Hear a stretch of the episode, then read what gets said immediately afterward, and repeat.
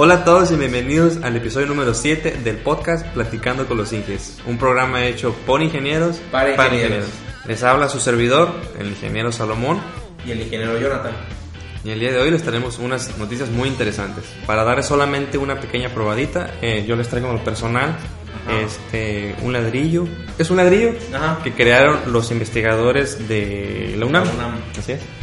A ver, pues yo les traigo eh, una opinión Ajá. de un experto en estructuras y geotecnia a la vez, en la que explica este, el doctor Gustavo Ayala cómo se comportarían las edificaciones en la Ciudad de México eh, a causa de, un- de la acción de sismos, ¿no? Y bueno, y en nuestra sección Platicando con los Inges vamos a hablar sobre El, el tema de oficina contra campo. Las diferencias entre trabajar en campo y en oficina. Y, Y- pues, por lo cual tenemos un invitado especial también. En la sección de pues, la reseña, No hay reseña. Pues no hay. Es que de verdad. eh, No nos dio mucho tiempo. Además, este, nuestra compañera Ana ya se podrán haber dado cuenta de que no está. Está encarcelada en la, pues, en la SCT de Así es. esclava. Así que vamos a hacer el, el hashtag eh, reza por Ana, no sé. Sí. Ana regresa. Ana regresa. favor. Y pues bueno, vamos a iniciar con el podcast, ¿no? de acuerdo.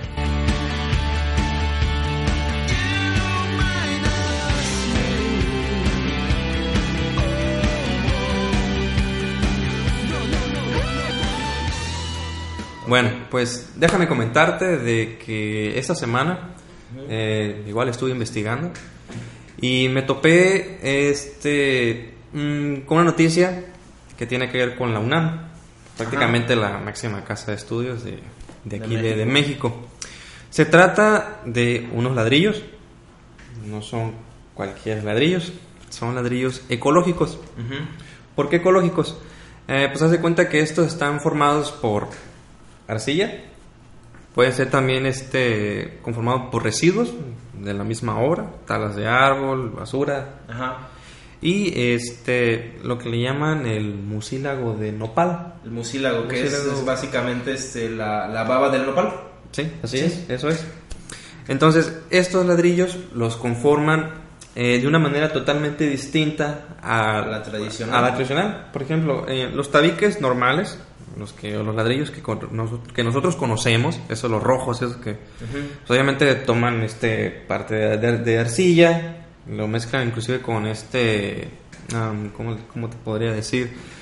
Con heces de animales, lo mezclan Ok. con, con hierbas. Ajá. El caso es que hacen la mezcla, así un poco pastosa, y en moldes las van colocando. Ujú. A manera de que esos moldes los van rellenando y van haciendo las piezas. Ok. La Sí, diferencia. Sí, así es. Entonces, ¿qué pasa? De que ya cuando tienes colocadas las piezas, ya las tienes un poquito secas, ya después de haberlos dejado durante un día, pues obviamente los pones este como una, una- como si fuera una pirámide y ya los pones a cocer, o sea, metes un montón de leña. Entonces, así es la manera tradicional en la que se hacían, o bueno, lo que se siguen haciendo haciendo los tabiques normales. Sí. Estos tabiques son distintos. ¿Qué implica? Bueno, de que como no se necesitan coser, así como este, como los, En los- hornos, los- ajá. Ajá. Entonces eso implica de que sean ecológicos, ecológicos en el punto de que pues reduce las emisiones de CO2. Ok. O sea, ya no utilizas la- el fuego, la llama para generar humo, o sea, no. Sí, sí, sí. Lo que hacen es que las ponen a, a secar durante el sol, Ujú. dos días, y después de eso los ponen a secar, pero ya con este unos secadores por medio de celas solares, Ok. otros sí, días más. Y eso obviamente implica que no, no produzca CO2. Sí. Además, algo interesante de la inventora, este, estamos hablando de Neftalí este, Rojas Valencia, la doctora que fue la quien diseñó estos tabiques, es de que estos en sí, también algo curioso que tienen es que a pesar de que están hechos de arcilla, que están hechos de residuos, e incluso de la, de la parte esa del nopal, la verdad, la Sí, la baba, la baba del la nopal. baba del nopal, eh, esos ladrillos han pasado todas las pruebas mecánicas. ¿En serio? En serio, todas. O sea, las que le hacen a un tabique normal, Sí. todas las pasan. Y obviamente eso pues da, da partida a que... A que es viable la, la- ¿Y será muy caro hacerlos? No, Digo, fíjate que esos ladrillos Ujú. son más baratos aunque los tradicionales. que los ah, sí, bueno, como cuánto te, cuánto crees que te gusta que te pueda costar un tabique así tradicional? Mm, Unos 2.50, 3 pesos, no sé. 7 pesos. Bueno, ¿cuánto? ¿Cuánto les gusta? Como 7 ¿Qué pesos. nada más? ¿no? ¿7 pesos? 5, Cinco, 7, ok. 8 pesos Bueno, más o menos. o sea, es más barato que eso. O sea, y, y si quieres hacer un muro, Sí. o quieres hacer este muros divisorios, cosas así, ese tabique es especial para eso. Ok. Sí, además como dices que ya pasaron las pruebas de resistencia que son pues, las básicas que deben... Sí, las, las de ley que tienen que este, superar. Entonces, eh, en sí ladrillo, como si fuera un ladrillo normal, pero con, esos, con sus bondades, más que nada ecológicas, Sí. pues permiten que el acabado, o sea, sea normal, o sea, como si fuera cualquier tabique, o sea, con tu mezcla, ya pones bonito, o sea, Y listo, la y listo. perfecto. Así es.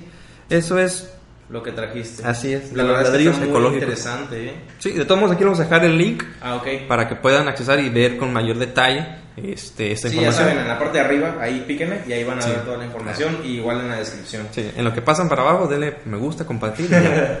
Eh, pues mira, la noticia que yo les traigo, bueno, hace poco, el 24 de septiembre, Ajá. en la Facultad de Estudios Superiores de Acatlán, pues en la UNAM, Sí. hicieron una conferencia. Ya ves que hace pues 30 años sucedió pues, una de las catástrofes más este em, Que más han marcado, ¿no? que más han marcado la historia de, de México. Sí. Eh, Estamos hablando pues del- de, los sismos del, del 85. Han pasado 30 años y se organizó un ciclo de conferencias pues en la UNAM en la que un grupo de especialistas en ingeniería sísmica, geotecnia, estructuras, además de alumnos de la UNAM y otras Ajá. universidades, intercambiaron ideas, experiencias con el fin de atender y dar a conocer los retos que actualmente presenta la ingeniería sísmica en el país. Ajá. Lo que me gustó de, pues de esto es este, la- las, las opiniones de una persona pues, en específico, que es el doctor Gustavo Ayala Milian. ¿Quién es esta persona? Es un investigador experto en estructuras y además en geotecnia. Ah, Sí, de, de las tiene, dos. sí, sí, sí. Tiene 47 años de experiencia en la UNAM, es investigador, además de que ha tenido infinidad de, de estudiantes. Sí, me imagino. Estructuras, geotecnia. pues, Ujú. Además, bueno, las, las fueron tres puntos que me gustaron de las, de las cosas que platicó ese señor. En primera, ese señor, con ayuda de otras personas, desarrolló un nuevo método para analizar las estructuras bajo la acción de cargas sísmicas. Este método es llamado el método del empujón Ajá. y sirve para evaluar directamente las estructuras. Realmente eh, me hubiera gustado estar presente, no sé si, la, si las explicó los detalles de cómo analizar o, o llevar a cabo el procedimiento de este análisis, Ujú. pero sin duda es un, una, una nueva forma de analizar las estructuras. Ajá. ¿Y es reciente esto? Innovador, sí, es ¿verdad? innovador. Algo que recalcó ese señor Ajá. es que los, los métodos actuales se concentran nada más en buscar una fuerza sísmica. Es decir, Ajá. este, lo que veíamos en la escuela hace poco, ¿no? De que este, Traducir todo. traduces toda la, la- la respuesta de un, de un sismo en fuerzas que actúan en, ya sea lateralmente y en, en las direcciones que sean, ¿no? Ajá. lo transforman en fuerza. Sin embargo, ese señor señala que la importancia, lo, lo que más afecta a una estructura son los desplazamientos. Y este método se enfoca en encontrar esos desplazamientos más que las fuerzas, Que las fuerzas, sí. a como yo lo entendí. Ahora, ese es un punto. Otro punto del que habló es sobre el comportamiento que Ujú. pudieran llegar a presentar las estructuras en la Ciudad de México. Ajá. Si tú ubicas el paso de la reforma, es el, el que está ahí en, en el Distrito Federal. Sí, es el que siempre sale en la tele. Y además siempre hacen las marchas ahí. Sí. Es famosísimo. Ajá, bueno, es. en este lugar están construyendo un montón de torres. La torre Vancomer, la torre triangular, el edificio triangular. Ajá. El caso es de que ese se- le preguntaron al señor aprovechando, Ujú.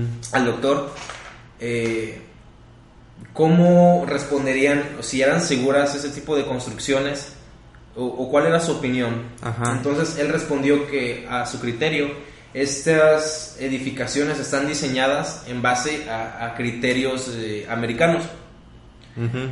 Más que en, en normas eh, mexicanas, ya que las normas actuales de diseño sísmico y demás están, Ajá. digamos, desactualizadas, que es un tema que hemos llegado Sí, a tocar en comentando. Sí.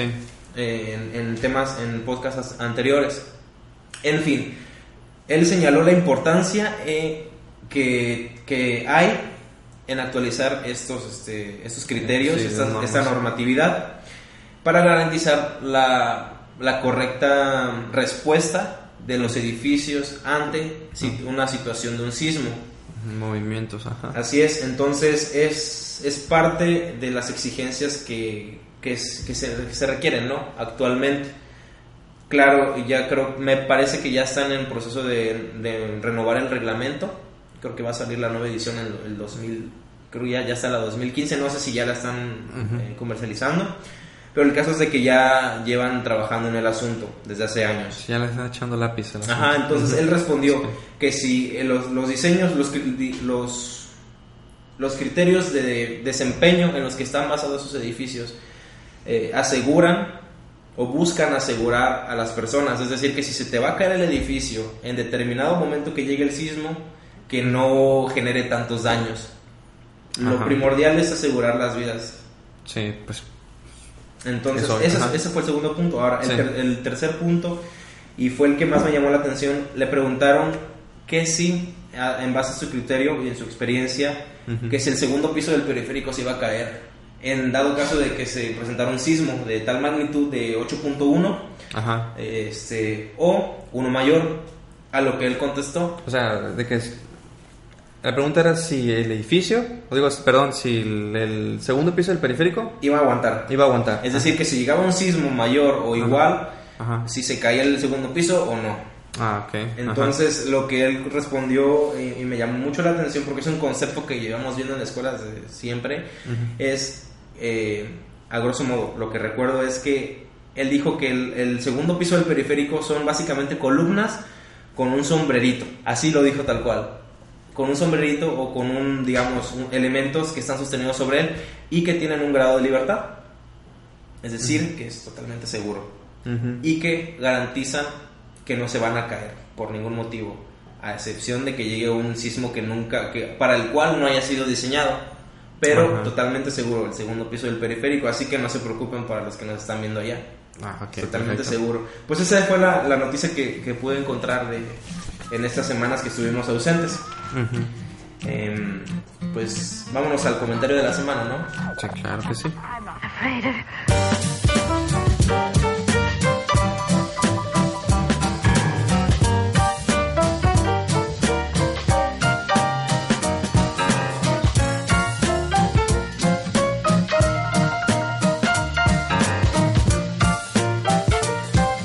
Dice la compañera María Márquez. María Márquez. Ajá. Dice, hola, ¿qué podrías decirme acerca de el alargamiento y la tolerancia en un sistema de anclaje? Ahora sí nos llegó difícil. Sí, bueno, creo que Eh, yo primero... creo que sería conveniente explicarles a los nuevos que es un sistema de anclaje, ¿no? Sí, porque a mí o sea, lo que se me podría ocurrir es que sistemas de anclajes hay para el suelo Ajá. y también hay para estructuras. ¿no? Sí. Entonces, de, de- Yo, lo, yo lo entendí Ajá. más como como para, ya ves las que ponen en los taludes, ¿no? Las anclas, ándale, sí. que es soluciones para geotecnia, ¿no? Sí, así es, ajá. Eso Entonces, podría ser en uno. específico, su pregunta es, es de, de conceptos, ¿no? ¿Qué entendemos por esos conceptos? El alargamiento es como le llaman ahí la prueba de carga, en la que pues, someten a el tendón del ancla a la carga de diseño, ya sea, bueno, siempre la tienen que probar a 1.2 de esa carga y mantenerla. Entonces la tolerancia es de que no se tiene que mover ya sea un milímetro, dos milímetros, no recuerdo muy bien el dato. Sí, siempre hay un límite, ¿no? Así es, entonces eh, se supone que esa carga tiene que estar aplicada de tal manera de que no llegue obviamente a, A su límite. a su límite la parte de fluencia, ¿no? Donde empieza a A fluir, fluir así es. material. Pero más sin embargo creo que podríamos este no sé cómo Dejarlo pendiente para, la- para el próximo episodio y ya con más calma lo, lo contestamos porque sí está un poquito complicada. Pero Sí, bueno, nada es imposible, lo vamos a investigar. Sí, claro que Y pues sí. bueno, antes de pasar a la siguiente sección, vamos a presentarles pues, a nuestro invitado. Es este el ingeniero Kenneth. Vamos a, a darle un fuerte aplauso. Adelante, ingeniero. Un gusto. Un gusto estar aquí, ingeniero. ¿Cómo estás, ingeniero? Este, pues mira, Ya escuchaste la, la pregunta que nos hicieron, no sé si, si tú tengas la respuesta que estamos buscando. O sea, ¿qué o si es? conozcas algo de anclaje, Alargamiento y qué? Tolerancia. alargamiento y tolerancia. Sí, así es. Ah, bueno, realmente en la, en la ingeniería civil, tanto en la parte de geotecnia como de estructuras, eh, existen to- todo tipo de anclajes. Hay principalmente dos tipos de anclajes, los, los anclajes químicos y los anclajes mecánicos. Eh, si nosotros nos enfocamos al área de, de la geotecnia, estamos hablando de que se- existen muchas formas de anclar determinada estructura. Se pueden utilizar tanto elementos de acero como elementos de concreto. Sí. Ejemplo- ejemplos sencillos pueden ser ah, traves, traves de, de liga que conectan pilotes o pilas. Estas cuando se tensan vienen siendo un, un, una- un anclaje, o sea, un tipo de anclaje. Ahora, también existen ah, eh, los, los, los anclajes eh, mecánicos cuando en, determinados, en determinadas situaciones eh, se usan principalmente en túneles cuando se, an- se anclan a las paredes del, del propio túnel. Sí. Sí, de la DM, es eso. Sí. Así es. Cuando en la pregunta menciona que hay una tolerancia del alargamiento de, de, esa, de esa- de esa ancla. Ujú. Bueno, nosotros sabemos que el alargamiento se debe a de que el, el elemento o la ancla se está estirando. Sí. Ahora, para, para, esa, para esa longitud de, de que, se, que se estira, que se estira esa ancla, se, tiene, se, se revisa por ende. ¿no? Y este no tiene que pasar los límites de, de elasticidad, o sea, no puede, no puede fluir. ¿Por qué? Porque si un ancla, un ancla fluye, Llega a fluir es... llega a fluir, entonces quiere decir que este elemento va- ya, ya superó ah, su, su, su estado, en primera su estado de, su estado de fluencia. Ajá. Quiere decir que ya no va a regresar a su estado, a su estado, a su estado original. Sí, así es. Entonces la estructura que está soportando va a ser dañada. Sí. Ese viene siendo el caso de la geotecnia.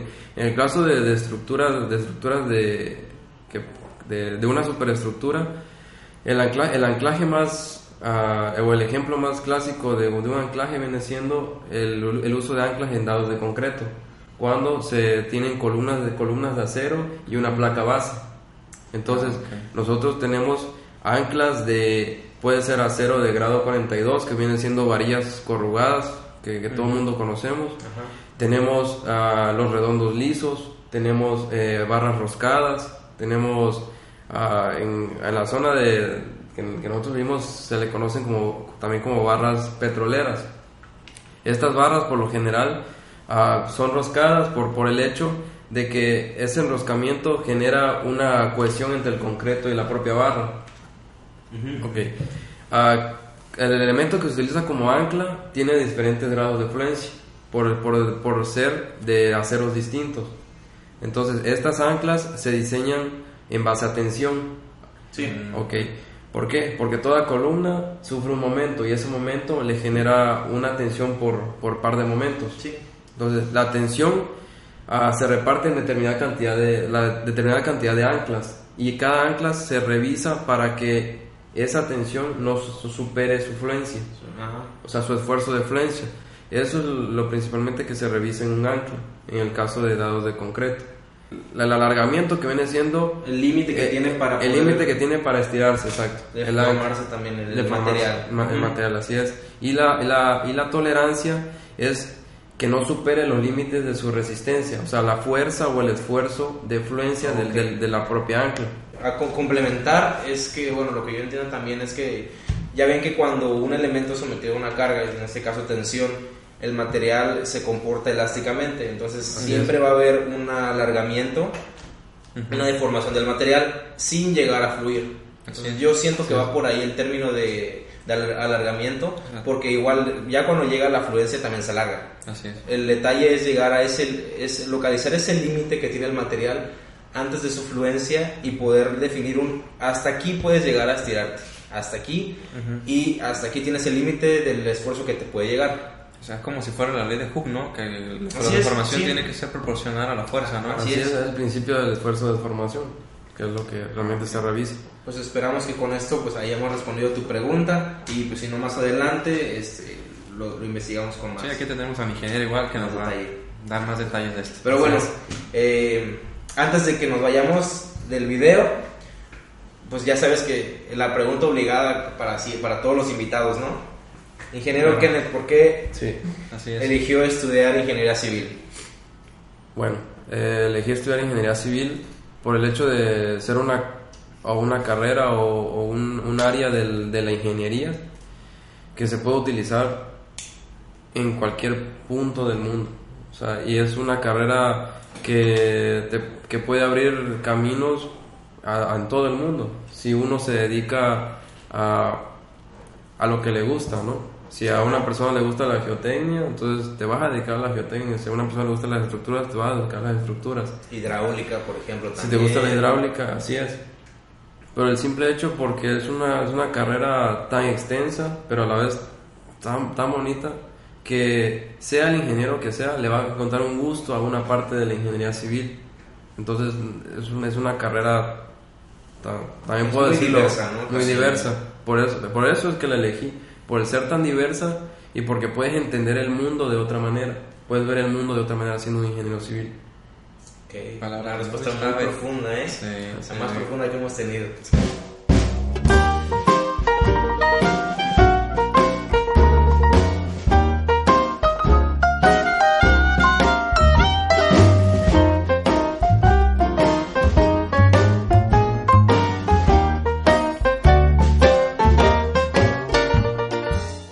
Ingenieros, hemos llegado a la sección, a mi sección favorita, platicando con los inges. Y pues el tema de hoy, las diferencias entre trabajar en campo, Y en oficina. así es. Así que traemos al, al invitado, el ingeniero Kenneth, y nos va a contar pues eh, su experiencia. Pero antes vamos a dar una pequeña introducción, ¿no? Sí. Eh, ¿a, qué queremos, ¿A qué nos referimos? En la ingeniería civil nos podemos dedicar a varias ramas. Así es. hay diversidad. Siempre te vas a encontrar con la combinación entre trabajo de, oficina y trabajo de campo. Entonces nosotros en lo personal, bueno, nosotros hemos trabajado en las dos. Sin embargo, pues ya les habíamos comentado en el podcast anterior que estamos en oficina ahorita todavía. Sí. Y No. pues bueno, la costumbre, ¿no? De que al principio pues estábamos en obra, teníamos que estar, este, pues, checando personal, actividades, este, obviamente los cronogramas que teníamos que estar llevando para que esté todo a tiempo, insumos, suministros, o sea, como quien dice, todo lo de obra, pues ya sabemos que, que lo que implica. Sí, Y de ahí, pues, a la oficina. Fue un cambio radical, radical, muy rápido. Ajá. Y ahí seguimos. Sí, sí. Así es. Y bueno, ingeniero Kenneth, Dime, ¿qué tal? ¿Has trabajado en ambos o qué has trabajado más? ¿En oficina, campo? ¿Cómo ha sido tu, tu experiencia laboral? Sí, bueno, la realidad es que pues he trabajado en, en las dos áreas. He estado en campo y también he estado en oficina. Principalmente en la oficina he trabajado el diseño de estructuras y en campo a como tal la construcción de esas estructuras. Así es. Desde que salí de la, de la universidad me ha tocado estar en oficina un buen rato, pero también he tenido la- la experiencia en campo. Y creo que es lo principal que hayamos siendo ingenieros recién graduados. Creo que es lo que más fácil es conseguir un trabajo de oficina, ¿no? Aunque también en algunas empresas te agarran como residente, ¿no? Es como que pues no hace falta quien esté revisando lo que están haciendo, pues Sí, agárrate a un chavo de la universidad que está recién. Y es lo que más encuentras en ocasiones en internet también. Sí. O sea, residentes de ahora, sí. No es que te esté mal, pero sí está muy... Sí, así es, realmente los primeros trabajos que uno encuentra siendo un egresado de ingeniero civil es residente de determinada obra. Puede ser desde alguna construcción muy pequeña hasta una obra muy grande. Sí. Todo depende del, tanto de la, la perseverancia buscar un buen trabajo como Tanto también la, la suerte. suerte. Así es. Por ejemplo, yo tengo amigos que están trabajando ahorita, pues están residentes de obra en construcciones de puentes, cimentaciones profundas, cosas así muy, muy grandes. Y por ejemplo, cuando me los topo y le digo, oye, ¿qué estás haciendo? No, pues estoy en la construcción del puente tal y así, y te maravillas, ¿no? Sí. ¿Y tú qué estás haciendo? Y te quedas callado y dices, no, pues, pues ahí en la Yo, oficina. yo estoy calculando lo que tú estás haciendo. Pero sí, a mí, a mí me pasó en lo personal, y no es por desprestigiar el trabajo de oficina, sinceramente creo que prefiero el campo, aunque lo, lo ideal es llegar a un equilibrio. Sí, así es, por, por el hecho de que uno en, cam- uno en campo ve situaciones que se tienen que resolver en, en- en ese momento, pero sin olvidar los criterios de ingeniería, porque en campo muchas veces nos vamos a encontrar con personas que no son ingenieros, que son personas que, han- que, han- que tienen sus oficios, pero que tienen sus ideas. Muy importante. Pero uno siendo un ingeniero civil, en el caso, en, en- muchos casos residente, nunca tiene que dejar, que dejar la ingeniería que, que, que vio en la universidad. Sí, claro, es un O sea, uno tiene que, que partir de sus conocimientos para tomar decisiones Sí. y dar órdenes en el campo. Claro, si vas a dar órdenes tienes que estar basado en algo, no simplemente por ordenar. Y creo que ahí está lo, lo difícil, en saber transmitirles a los trabajadores, en dado caso, La importancia de... de por qué hay que hacerlo de tal manera. Como no- nos comentabas anteriormente, este, antes de, de- de grabar, Sí. que lo, lo que te sucedió, ¿no? Sí, así es.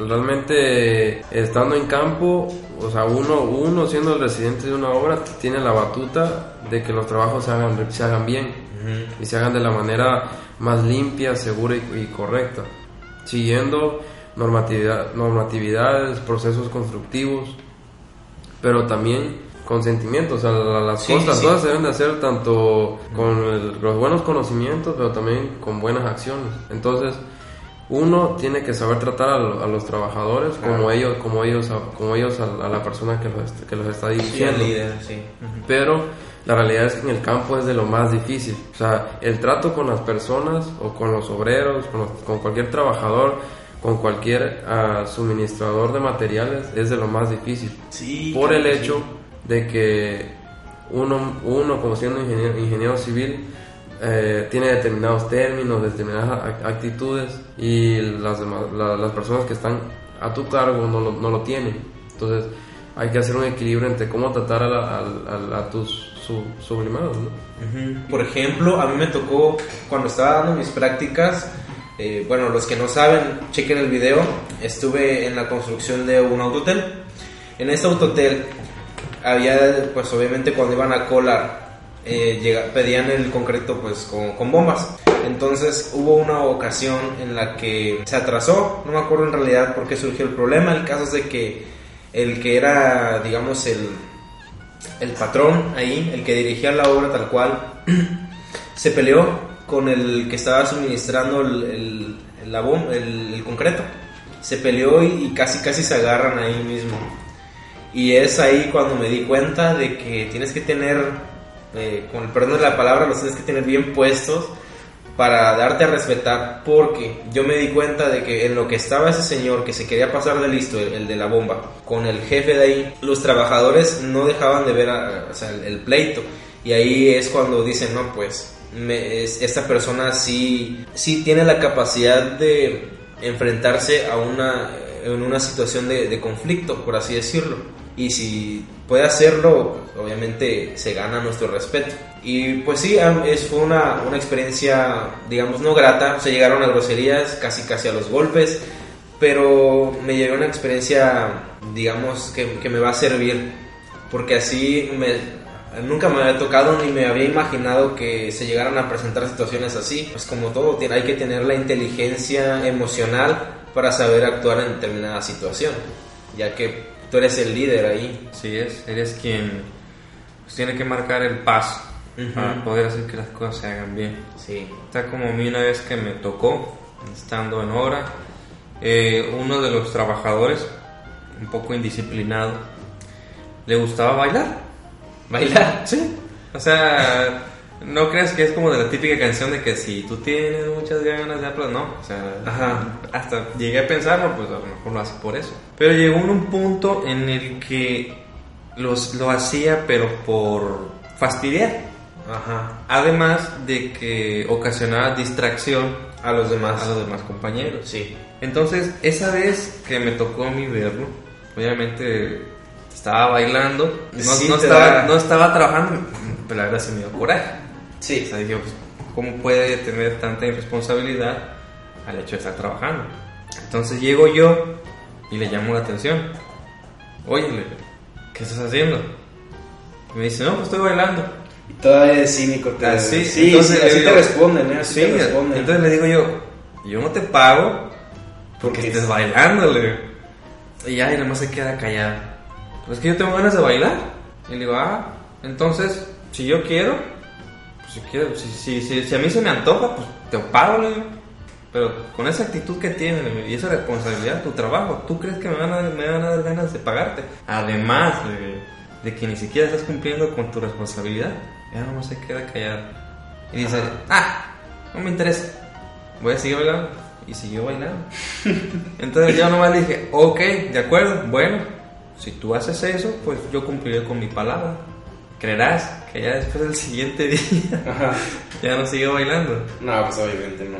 No, o sea, uno tiene que ponerse pues duro con Sí, ellos. Sí, sí, sí, sí. Y yo, siendo sincero, no soy de esas personas que, que se molestan mucho, Ajá. la verdad. O sea, no me gustan tampoco mucho los conflictos, pero sí sé reconocer en qué momentos uno tiene que ponerse en ese papel, como tú lo comentas. Sí, poner el límite. Así sí. es. Entonces, ah, como en las obras, eh, yo soy una persona tranquila, Ajá. pues, pues la gente me conoce tranquilo. Entonces, cuando les ha tocado que me molesto, o que, como dirían aquí en México, me encabrono, Ajá. pues todos se quedan así como de que Sí, no, no. están enojados, así como Sí. que Sí, hasta cierto punto como que tienen miedo y la verdad le digo yo tranquilo, o sea, yo sé que me enojo, pero no está para que Sí. se lo tomen tan así. Claro. Y pues la verdad no, no pensé que fuera a sobresalir más el problema, se fuera a extender. Y la verdad me sorprendió, ¿verdad? De que al momento de hablarle de esa manera fuerte, decirle, ¿sabes qué? Aplácate, Ujú. agarró el rollo. Yo pensé que no lo iba a agarrar, la verdad, porque yo también pensaba, no, pues no, soy tan duro como lo pensaba. Ujú. Pero al fin, al final de cuentas así pasó. Se tranquilizó, ya no siguió bailando, pero ah, siguió cumpliendo con su responsabilidad. Sí. Yo pasaba enfrente de él, lo veía, él me veía y seguía chambeando. Así como de aquí Se estoy. acabó el baile. Así es, sí. Sí, situaciones como esa siempre van a suceder. Y la verdad es que hay que estar preparado. Sí. Y qué mejor que, bueno, escuchar las experiencias de otros ingenieros para tomarlas y llevarlas a, a la aplicación.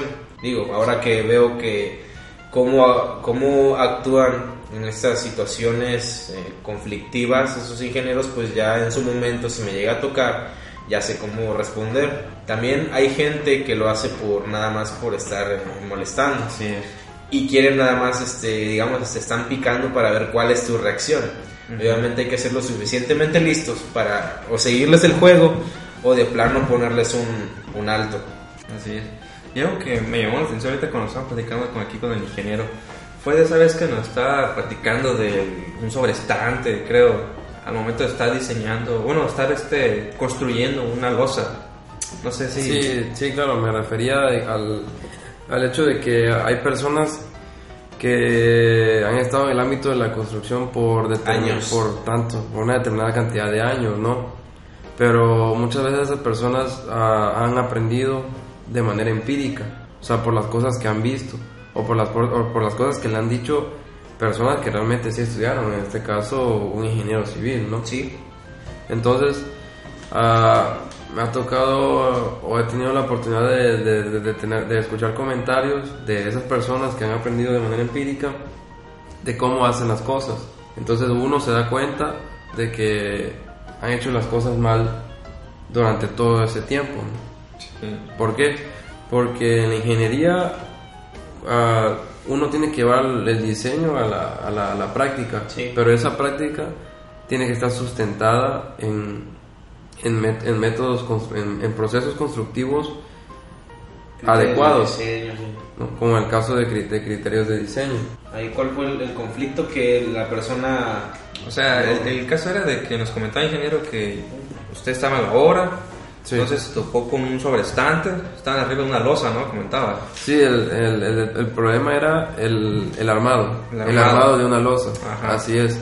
¿Por qué? Ah, como sabemos, aquí en México nosotros se diseñan las losas por la tabla de coeficiente de momentos, Ajá. que es el método que está, que, se, que, está, el, que está basado en las normas técnicas. Sí. Como también existen otros métodos, como el método de Marcos, ¿no?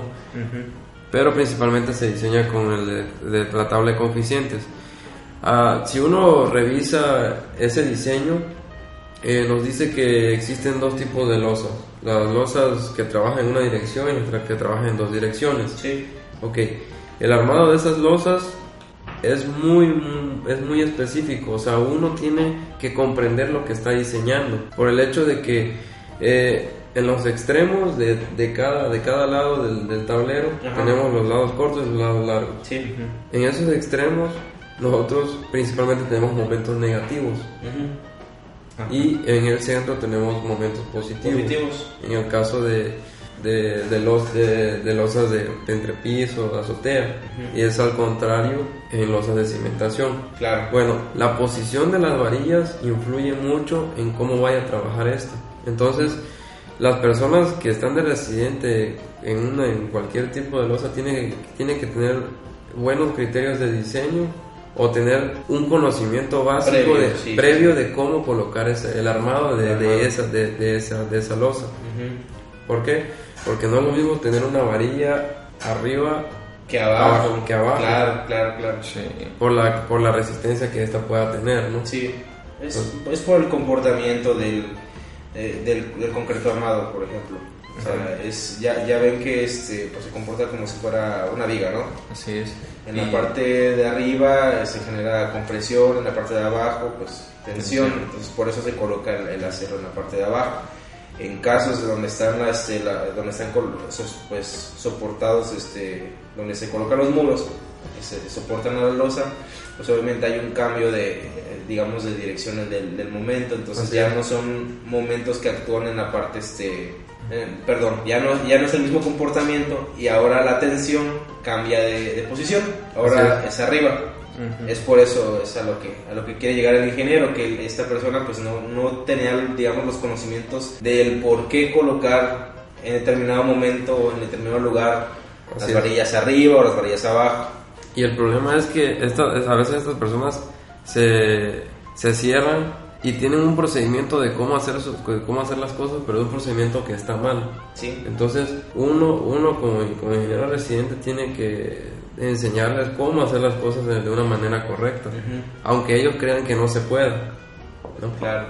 Hay, hay formas de, de que las cosas se hagan bien, o sea, Bien. hay procedimientos. Y en este caso, ¿qué hizo? Pues en este caso, ¿O qué le dijo? Lo que yo hice fue hacer un, un bosquejo de cómo armar, un- de to- cómo, cómo armar literalmente toda una losa de cimentación. O sea, dónde van las varillas abajo, dónde van las varillas arriba, en qué lado se canastea, que son, que son eh, te- términos que se utilizan en ingeniería, pero en campo no, campo no son los, no no se entienden. los mismos, claro. De hecho, a mí me, bueno, no sé, como propuesta, me hubiera gustado que en las, en, llevar, bueno, en, en la- los planes de estudio de la, de la carrera de ingeniería civil, que se llevara, por ejemplo, una materia que hable de terminología, no sé, algo en campo, que exclusivamente que te enseñen eh, cómo, digamos, cómo es la vida en campo. Más que, porque ya ves que en la carrera muy pocas veces eh, sales a obra, Sí. más que en las visitas y tal, pero no estás eh, familiarizado con la, la forma de trabajar de la gente Así es. o en la forma de expresarse. O en la que nos entiende. Claro, Es una materia que se llame bilingüe en la obra. ¿no? claro, o no sé. Sí, pero, algo. pero ese es el sabor, ese es el sabor de estar, Claro. de estar en campo. o sea, Claro. Ese es el motivo por el cual estamos en campo. Y eso no te lo... eh, eh, Este es este como que los dos lados, las dos caras de la moneda, ¿no? Sí. Por un lado no te lo pueden enseñar en la escuela, porque eso es lo que le da sabor a la, a la carrera. Ajá. Son cosas que no te las pueden, este, no te las pueden enseñar, tienes que vivirlas por tu, pues por, por tu cuenta, ¿no? Sí, está como una vez que a mí me tocó que con un maestro de hora me dijo, este, no, pues voy a necesitar este, que compres dos macetas, dos macetitas. Ajá. Entonces, am, yo, la primera imagen que se me vino fue una maceta de, para, para Sí, las sí. plantas. Ajá.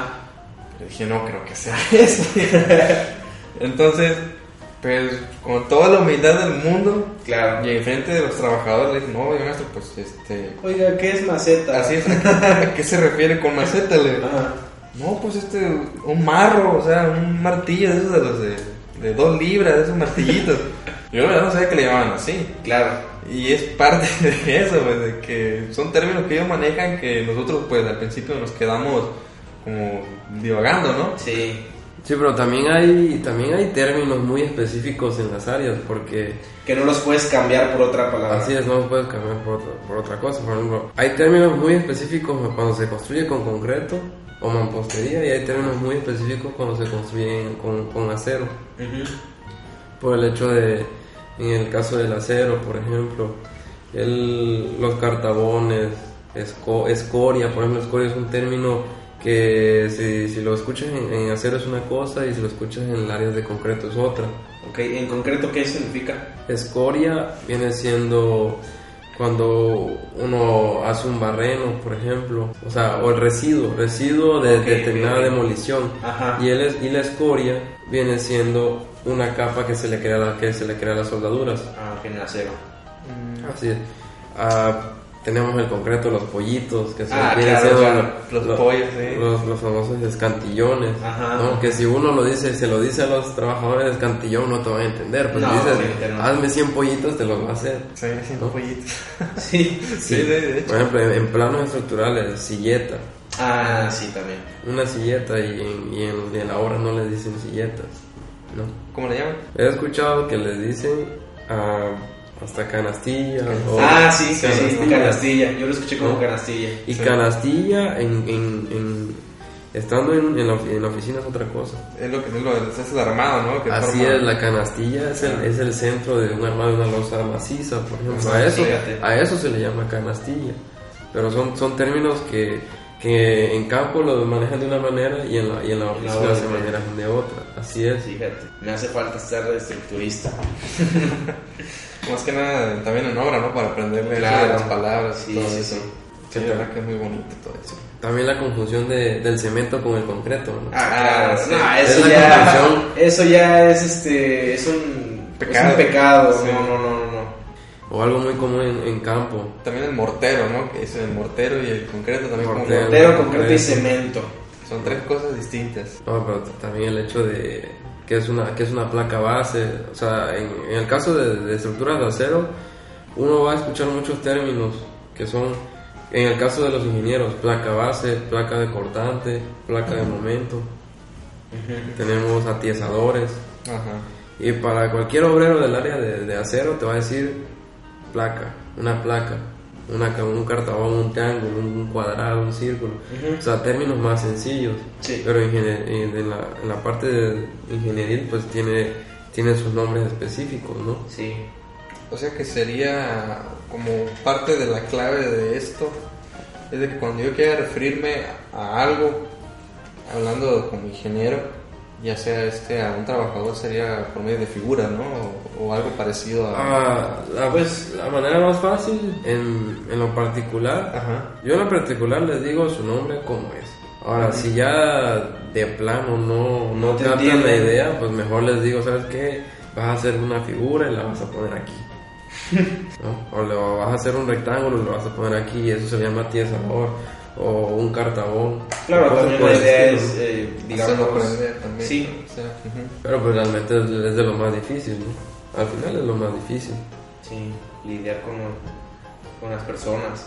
Y más que nada ideas, ¿no? Porque, pues, como bien lo dice el Inge, eh, los trabajadores, este, esas personas humildes que son las que nos sacan la chamba, Ah, sí. Claro. Sí. este, en ocasiones, pues, como lo dice, se traen ideas desde hace mucho tiempo. Y ya cuando llega alguien, un ingeniero, por el hecho de que la ingeniería civil tiene innovación. Sí. Entonces, llega un ingeniero y mira, ¿sabes qué? Esto ya no se hace así, ahora se hace así. Entonces ahí puede que haya... Hay un choque. Que, que de hecho el trabajo del ingeniero, por ejemplo, los, los- de, los más, o sea, de los más jóvenes a ingenieros de antaño es cómo hacer un trabajo de la manera más óptima, más limpia y más segura y cumpliendo normatividades actuales, ¿no? Sí. O sea, eso, eso, es lo más import- eso es lo más importante de un ingeniero actual. Que también uno se encuentra en obra con, con personas que creen, creen suponer cómo va a trabajar un elemento. Y, y, y ahí es donde el ingeniero tiene, tiene que que da, dar a entender sus conocimientos. ¿no? ¿Por qué? Porque to- todos sabemos que en, el- en la oficina se diseña, se diseñan las cosas. Claro. Se diseñan de la manera más idealizada posible. O sea, Sí. todos son elementos, ide- todos son idealizados, Idealización, sí. idealizaciones de la realidad, pero el campo es otra. Por el simple hecho de que no lo estás viendo, ignoras factores que te pueden afectar. Más sin embargo, sí tenemos que seguir los lineamientos que se, que se, to- que se tomaron en la oficina. ¿Por qué?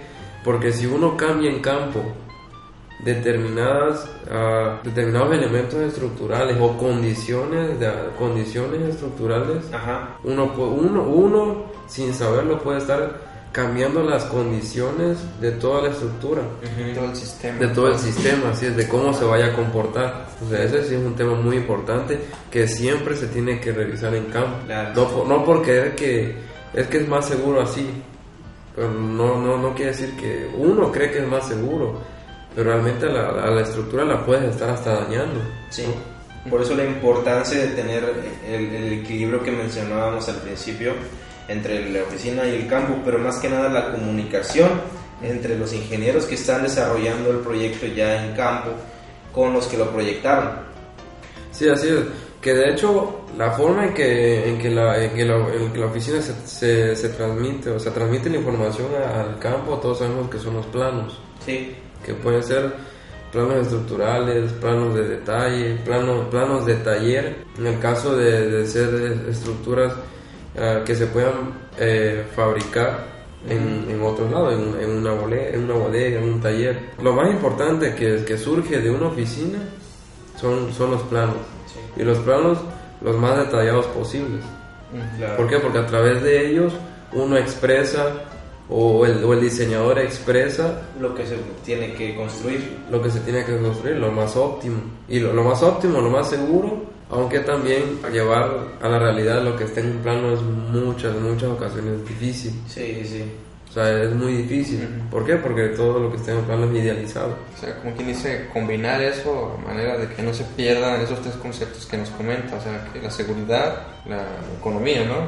Sí, tiene que ser seguro, económico y, y óptimo, óptimo. Así es. Realmente lo que, un, lo que un diseñador busca en sus estructuras es que sea segura y óptima. No por ponerle de más, no por ponerle de menos, sino que sea que esté entre, entre esas dos palabras y que, que sea segura.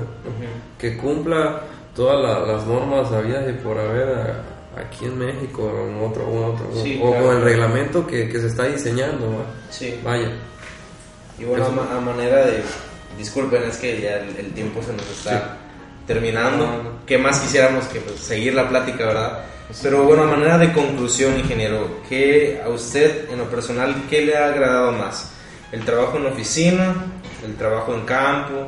¿Ambos? ¿Y por qué? Bueno, principalmente prefiero estar en, en oficina, en la oficina porque a mí me gusta el diseño, me gusta el diseño estructural, me gusta hacer mis planos lo más detalla- detallados posibles. No soy el dibujante más rápido, pero hago buenos dibujos, o sea, trato de expresar mi diseño con mi dibujo. Pero sin duda lo que más alegra a cualquier ingeniero que diseña es ver su obra terminada. Claro. O sea, ver en campo, estar en campo y ver lo que uno lo que uno diseña, lo que uno dibuja, lo que uno ve en su mente, verlo, en la, Verlo. en la realidad a través de, de manos de, de tus obreros es, es, la satisfacción más grande que puede tener cualquier ingeniero. Sí. Cualquier ingeniero que se dedica a a eso, o sea, al diseño, muy independientemente de que si lo ve, con- si lo ve, si lo, si él lo supervisa, si supervisa con su construcción o no, simplemente el hecho de verlo realizado es lo más importante. Y de hecho, es igual, un comentario personal es algo de lo que a mí me gustaría a futuro pues ver.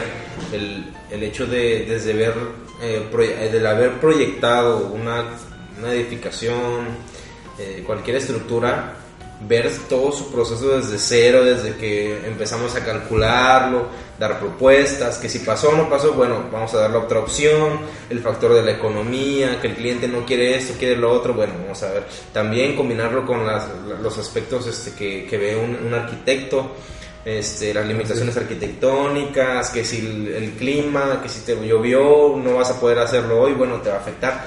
El hecho de pasar todas esas cosas y a lo último ver ya los últimos detalles, los acabados de tu, pues, de, de tu estructura. Yo siento que eso es lo que eh, todo ingeniero busca y en lo personal es algo de lo que, lo que yo sueño hacer algún día. En pocas palabras, yo podría ponerte así de que tengo el problema o la necesidad, doy mi diseño, mi análisis, mi solución, Ajá. así y al final veo el producto. Y ese producto lleva la marca de cada quien. Claro. Es lo que más satisface. Y pues bueno, ingenieros, así terminamos la sección platicando con los Inges. Yo creo que se justifica el hecho de que hayamos tardado mucho en esa sección porque nos faltó la reseña. Así Y nos faltó nuestra, nuestra ingeniera Ana. Ah, sí, por. Este, sí, pues a veces se puede, a veces no. Pero bueno, pues vámonos a la, a la, a la sección más triste del, del podcast, ¿no? Sí, ya por la despedida, compañeros.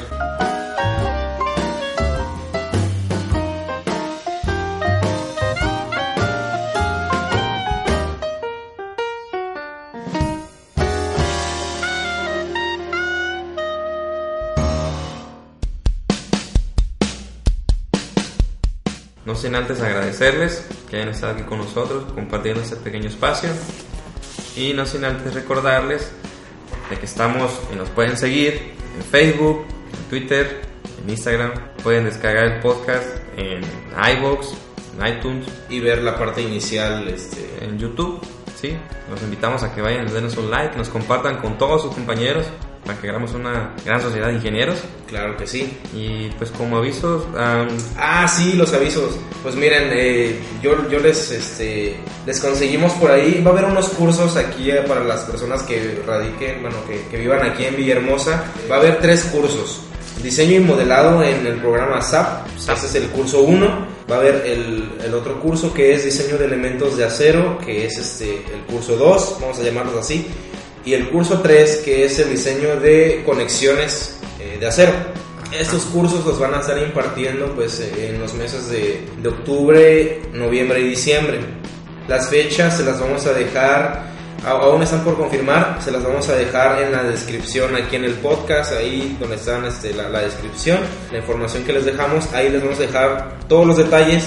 También pueden checar eh, para más informes Va- eh, chequen las páginas pues, la- del Instituto Tecnológico de Villahermosa, que es donde la, la- pues, la sede donde van a hacer lo- los, los cursos y los que están organizando. Me parece que va a ser en un hotel de aquí, de la ciudad, no va a ser en el Tecnológico, va a ser Ah, ¿en serio? un hotel. Eh, de hecho, pues por ahí nos vamos a estar viendo.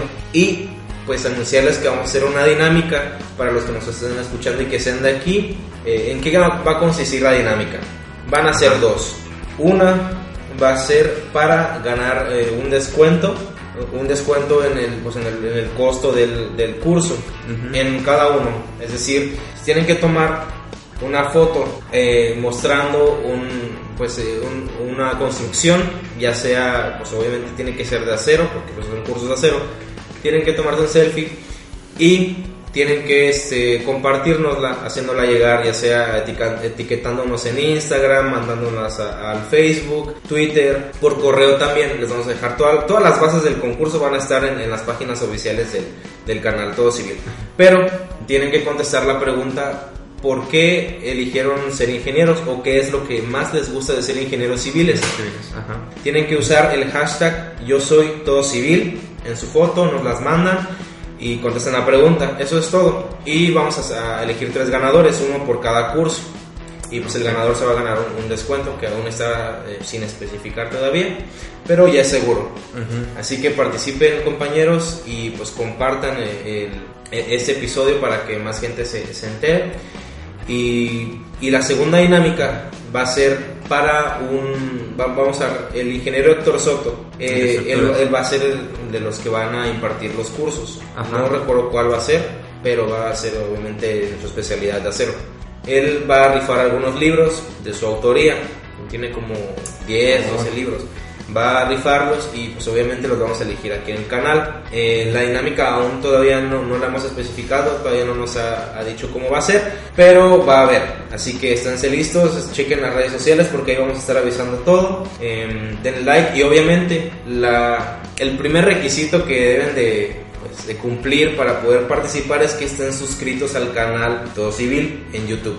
Si no están suscritos, lo siento mucho.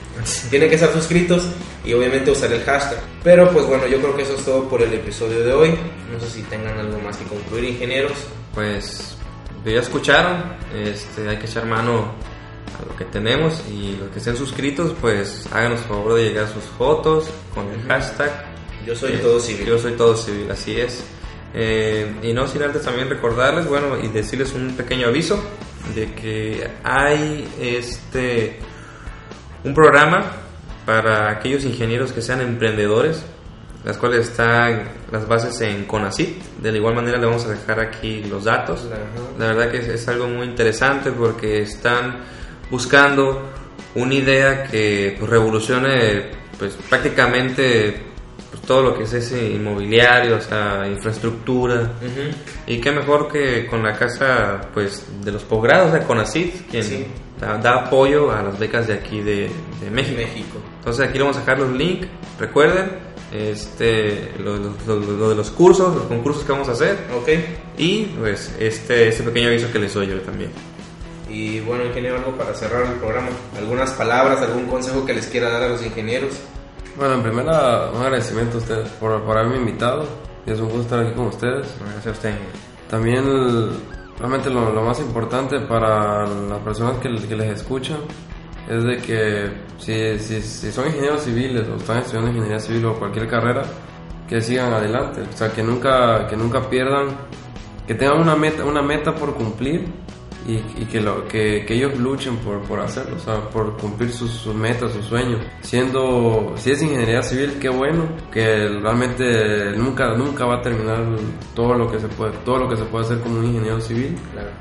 Y pues que bienvenidos sean ¿no? al, área, al área de la ingeniería, la ingeniería civil. Claro. Y bienvenidos también a esta comunidad. Así es.